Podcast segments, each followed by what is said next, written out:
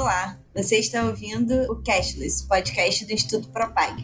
Eu sou a Bruna Cataldo. E eu sou o Carlos Jogado. E esse é o seu programa semanal para ficar por dentro dos principais debates do mercado de pagamentos, com análises sobre inovação, regulação e tendências do setor.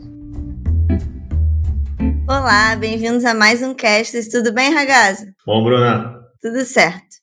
Hoje a gente vai falar de um tema que ganhou um pouco de força com a pandemia, com a digitalização, com a globalização, que são pagamentos internacionais. Apesar de ser um problema e uma dificuldade já há bastante tempo, com mais globalizado o mundo ficou, com mais necessidade de fazer pagamentos entre países, e-commerce e tudo isso aconteceu, maior a demanda por isso deixar de ser um problema, né? Então, o ponto inicial da conversa é por que é importante acabar com as barreiras, né? Quais são as principais barreiras do pagamento internacional?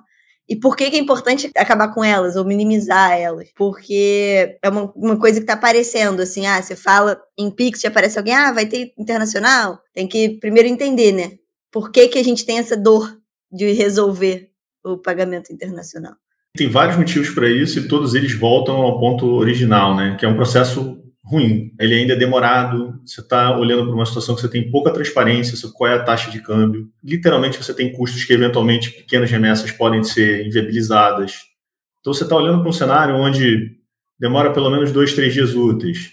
Você está olhando para um cenário onde não só as empresas que fazem essas remessas internacionais podem cobrar a tarifa de serviço, como ela também tem uma liberdade para definir uma taxa de câmbio diferente do que seria a taxa comercial. E aí, em cima disso, você ainda joga o IOF. Então, se você está olhando para essa situação, obviamente, que vai variar de acordo com a titularidade, você está olhando para uma situação onde, cara, o serviço caro, demorado, que não atende essa demanda crescente que você estava dizendo, né? Claro que você tem diferenças entre preços, a gente vendo, né, isso tem aparecido nos relatórios, bancões cobrando mais, né, empresas é, de carteiras digitais cobrando menos, mas de uma maneira geral você tem um custo médio relativamente alto, aqui no Brasil chega em torno dos 7% do valor da remessa. Outros lugares é bem maior, chega a ser o dobro disso na África do Sul, né? Tem outros lugares também que são um pouquinho menos do que Brasil, como por exemplo o próprio Estados Unidos, em torno de 5%. Mas você está olhando para um cenário que, de fato, é demorado e é custoso. E isso está se contrastando um pouco com esse movimento que você já tem de imigração, né? Porque você está falando de uma, uma comunidade internacional de mais de 280 milhões de imigrantes, que está demandando essa alternativa mais eficiente para você poder fazer essa remessa e os pagamentos internacionais, e o aumento do e-commerce internacional também, digamos assim, né, aumenta essa pressão que já existe a partir da imigração. Só para dar dados do Brasil, a gente está falando hoje de quase 2 milhões de brasileiros que estão vivendo no exterior, e aqui um, um número que já supera um milhão de imigrantes que mandam dinheiro do Brasil para fora. É um percentual que não chega a ser irrelevante, né, 0,2% do PIB em 2020, mas em outros países a gente vê isso assim bem mais significativo. Então, acabou virando né, uma prioridade do G20 em 2020, a ideia de você começar a colocar isso como né, soluções para poder trazer maior eficiência para esse movimento. E a gente entende que isso não é uma solução fácil, porque você está olhando para um circuito bem mais complexo do pagamento que é só doméstico, né? Porque no final das contas você está falando de fusos horários diferentes, diferentes instituições, diferentes jurisdições, diferentes regulamentos. Então, acertar todo esse jogo não é uma tarefa fácil, mas a demanda para isso está crescendo. Não sendo uma tarefa fácil e uma que tem a demanda crescendo, também possíveis soluções aparecem com grande expectativa, né? Uma das grandes expectativas da digitalização de pagamentos, dos pagamentos instantâneos, é que ele consiga melhorar esse cenário. Como, né? E por que os pagamentos instantâneos criam essa expectativa, nosso pagamento instantâneo Pix, né? Como que ele se enquadra nesse cenário? Bom, primeiro ponto é o seguinte, né? A pandemia acelerou uma série de processos. Um deles foi também o das remessas internacionais serem feitas por agentes digitais. Porque você acabou fechando vários lugares de que existia essa transferência de dinheiro e forçou uma migração e um investimento maior para canais digitais. Então você está olhando players assim bem tradicionais como Western Union, por exemplo, a MoneyGram, começando a fazer investimentos mais pesados em desenvolver uma oferta digital. Ao mesmo tempo, você tem um outro processo que é da criação dos pagamentos sociais e dos pagamentos instantâneos, que começa a, a atingir pessoas que estão fora do sistema bancário mais tradicional, que às vezes eram servidos por esse tipo de instituição, no final das contas. Né? Então, você começa a olhar um pouco essa dinâmica de você começar a ver a tecnologia permitindo e gerando uma expectativa de instantâneo, isso o Pix é, é muito forte nessa direção, e um processo das pessoas começando a se acostumar com o ambiente digital. Não só no, nesse, por conta dos pagamentos sociais, mas de uma maneira geral. As pessoas, de alguma maneira, começaram a reduzir um pouco o volume de cash que elas movimentam. Isso foi também um desses, uma dessas consequências decorrentes da pandemia. Então, quando você olha para essa circunstância, no final das contas, você vê, bom, por que não utilizar esse perfil de solução que você já vê de pagamento é, instantâneo também para o cenário internacional? surgiu a discussão do Pix Internacional daí. Embora você não tenha ainda muita clareza de como isso vai ser, como é que vai funcionar as cobranças, como é que vai ser definida a taxa de câmbio, que a gente viu que são pontos que precisam ser melhorados para você trazer mais eficiência para os remessas internacionais, pelo menos a ideia de você conseguir centralizar a liquidação dessas transferências no Banco Central gera uma certa expectativa de você trazer uma coerência e, uma uniformização para um mercado que hoje é muito distinto além de você poder trazer essa dinâmica do pagamento instantâneo para também uh, os pagamentos internacionais. E para a gente chegar nisso, tem várias medidas do Banco Central que estão começando a empurrar esse movimento. Isso tudo partir de uma lógica de regulação de câmbio.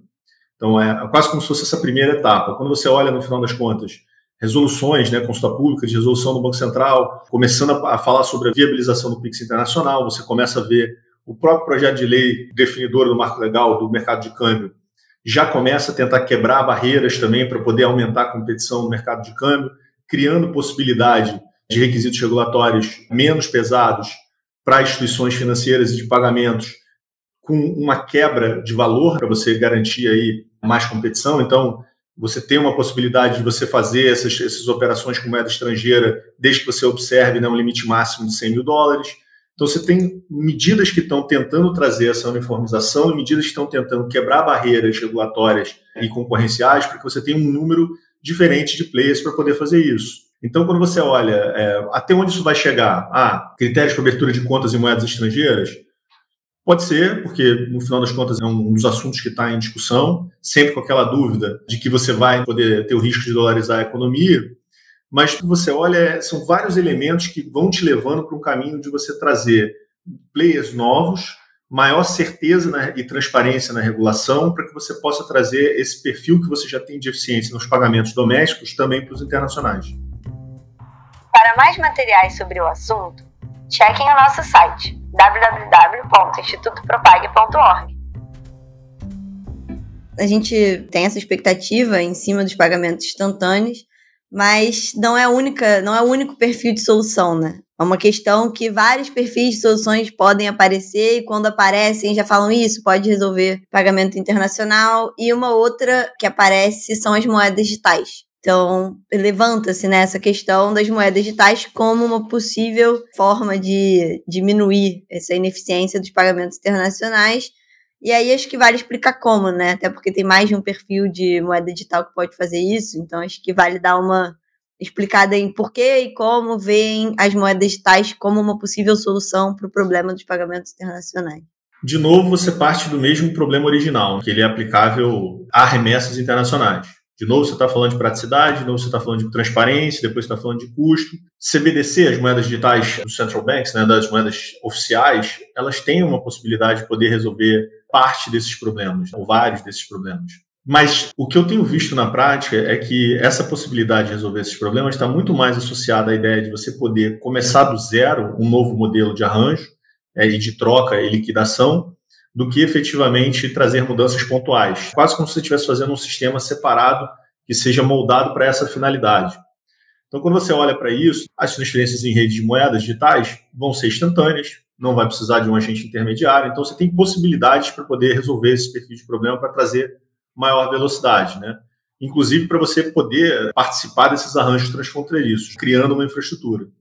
Mas qual é o ponto dessa história? É que isso também pode ser feito não só pelas moedas oficiais, como também pelas moedas, digamos assim, privadas. Né? Os stablecoins também poderiam servir para isso. Em alguma medida, você não tem ainda muito é, fluxo nessa direção, porque tem ainda a barreira das pessoas, mas de acesso a stablecoins por conta da dificuldade de poder entrar nas redes e poder entrar nesse mundo de cripto, mas isso também pode acontecer e provavelmente vai acontecer. Por que, que eu falo stablecoin? Né? Porque ela tem menos problema de volatilidade do que a, as criptos tradicionais, que nem o Bitcoin. Então, quando você olha para isso, você já vê movimentos de outros países tentando trazer esse modelo de cripto, inclusive como forma, aceitando como forma de pagamento de moeda de curso legal, justamente para poder reduzir esse atrito de pagamentos internacionais. A gente viu o caso de El Salvador, que é justamente isso, porque o percentual das remessas internacionais no PIB lá é muito mais alto, supera os 20%.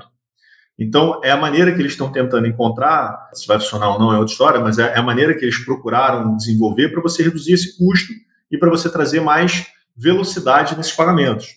Tanto de um lado, de uma, na criação de um arranjo mais formal, como numa ideia de um arranjo privado, você está buscando essa solução. E, e por meio desses caminhos digitais, você tende a desafiar esse problema de transparência e esse problema de preço, e mais ainda, esse problema de velocidade, para que você consiga fazer remessas internacionais. Você falou, né? não necessariamente precisa vir dos bancos centrais, da moeda digital do Banco Central, tem essas soluções privadas também é, podem seguir por esse caminho. Mas aí, focando no caso específico das moedas digitais dos bancos centrais, elas têm um desafio diferenciado que acho que vale comentar, que é o fato da escala internacional gerar um obstáculo de coordenação. A gente está falando aqui de vários bancos centrais tendo moedas digitais e eles querem que isso seja facilitado pagamentos entre os países. Então, isso envolve um, uma coordenação que não é trivial. Já tem algum mapeamento do que, é necessário para essas iniciativas avançarem? Já teve alguma tentativa, alguma experiência mais prática que chamou atenção ou está em vias de ter? Como é que está esse movimento?